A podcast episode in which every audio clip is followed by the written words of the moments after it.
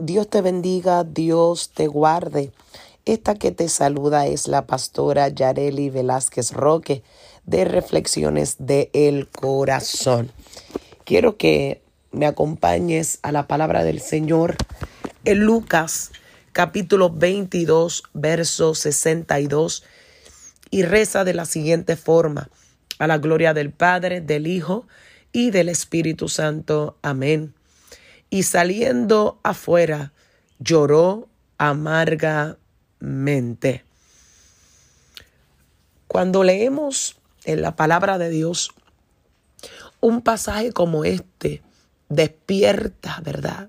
Tantas vertientes en nuestro corazón de cómo pudo haber sido ese momento en la vida de este discípulo al cual Cristo amó, preparó y estuvo con él por tres años y medio. Y en un abrir y cerrar de ojos, ahora estaba llorando con amargura haber fallado al hombre que por encima de sus errores lo había escogido para un bien mayor. ¿Cuántas cosas en este 2021 han pasado que te han hecho sentirte como se sintió Pedro cuando por una sola decisión cambió todo lo que había estado haciendo, sus logros, sus metas, sus ilusiones, quedaron trastocados, según Pedro, para toda su vida. ¿Cuántas cosas tal vez por un error que cometiste en este 2021 se echaron a perder? Tal vez estás frustrada, frustrado porque dices, Señor, pero ¿por qué hice esto? Señor, pero ¿por qué pequé de esta forma? Señor, pero ¿por qué me descuidé y abandoné tu proyecto? Y ahora estoy sufriendo las consecuencias y me siento sin rumbo, me siento aturdido, aturdida. No sé qué hacer porque jamás hubiera querido fallar. Jamás hubiera querido tomar decisiones equivocadas que ahora me han puesto en una perspectiva diferente a la que yo había planificado. Yo no sé cómo estás casi terminando este año 2021. No sé cuántos lamentos puedan haber en tu corazón en el día de hoy. Pero yo te puedo decir algo. No eres el único y no eres la única que te sientes así. No eres el único ni eres la única que has pasado por un proceso similar, porque vemos en la palabra del Señor que acabamos de leer que Pedro acababa de tomar una de las peores decisiones de su vida y ahora la palabra te está dejando saber cuál es el sentimiento que afloró en el corazón de Pedro al fallar. Pedro lloró amargamente, pero el punto es que vamos a hacer después de tomar decisiones equivocadas? ¿Qué vamos a hacer? para este 2022 que está a punto de comenzar. La decisión está en tus manos. Tú decides si seguirás lamentándote por lo que pasó. Tú tomarás la decisión si vas a hacer que esto que pasó en tu vida, este grave error, porque quiero que sepas que no estamos minimizando tu falta, no estamos minimizando lo que tú acabas de hacer o lo que hiciste en contra de nuestro Señor. Sin embargo, Dios es un Dios de amor, Dios es un Dios de restauración, Dios es un Dios que levanta al, al caído, Dios es un Dios que da segundas, terceras, cuartas, quintas, sextas oportunidades. Y hoy el Señor te está diciendo, hoy quiero darte una oportunidad a ti. No hay por qué comenzar el 2022 lleno de frustración, herido, lastimado, pensando que no vale la pena regresar al Evangelio porque fallaste. Hoy el Señor te dice, fallaste, sí, pero yo te perdono. Oh, no hiciste lo que te pedí que hicieras e hiciste lo contrario. Pero yo estoy aquí para restaurarte. Yo estoy aquí para perdonarte. Yo estoy aquí para darte una oportunidad nueva a tu vida.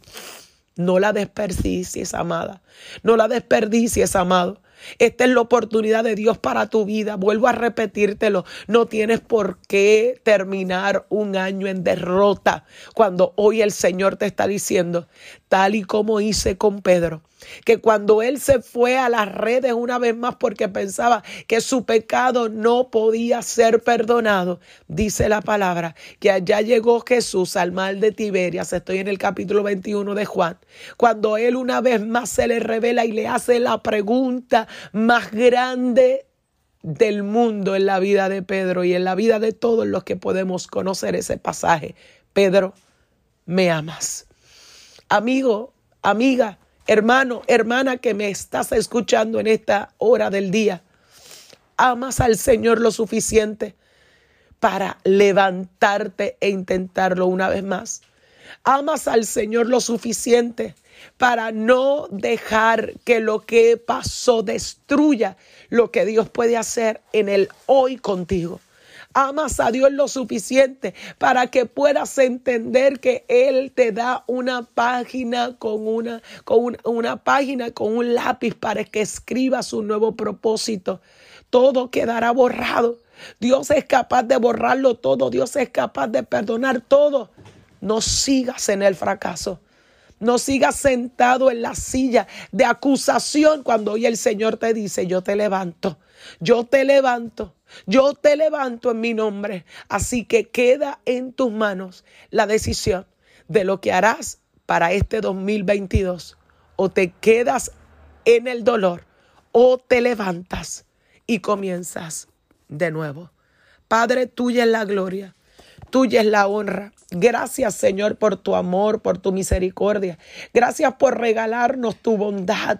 Yo te pido Señor que a través de este tiempo de palabra tú puedas abrazarnos, fortalecernos, guiarnos, restaurarnos. Señor, en este momento que estamos a punto de comenzar un año 2022, yo te pido Señor que sea tu abrazo, tu fortaleza sobre el corazón de todos los que nos están escuchando en el día hoy. Restaura abraza aquí, fortalece, levanta Espíritu Santo en el nombre poderoso de Jesús. Te doy gracias porque yo sé que hoy tú cambias destinos y comienzas a otorgar algo grande y poderoso para la vida de aquellos que hoy están escuchándonos por Cristo Jesús. Amén, amén y amén. Así que por mi parte será hasta una próxima ocasión donde traigamos otra reflexión del corazón. Esta que te habla es la pastora Yareli Velázquez y te deseo un bendecido y un feliz comienzo de año 2022. Y si así el Señor lo permite, en el próximo año volveremos a escuchar reflexiones del corazón. Dios te bendiga.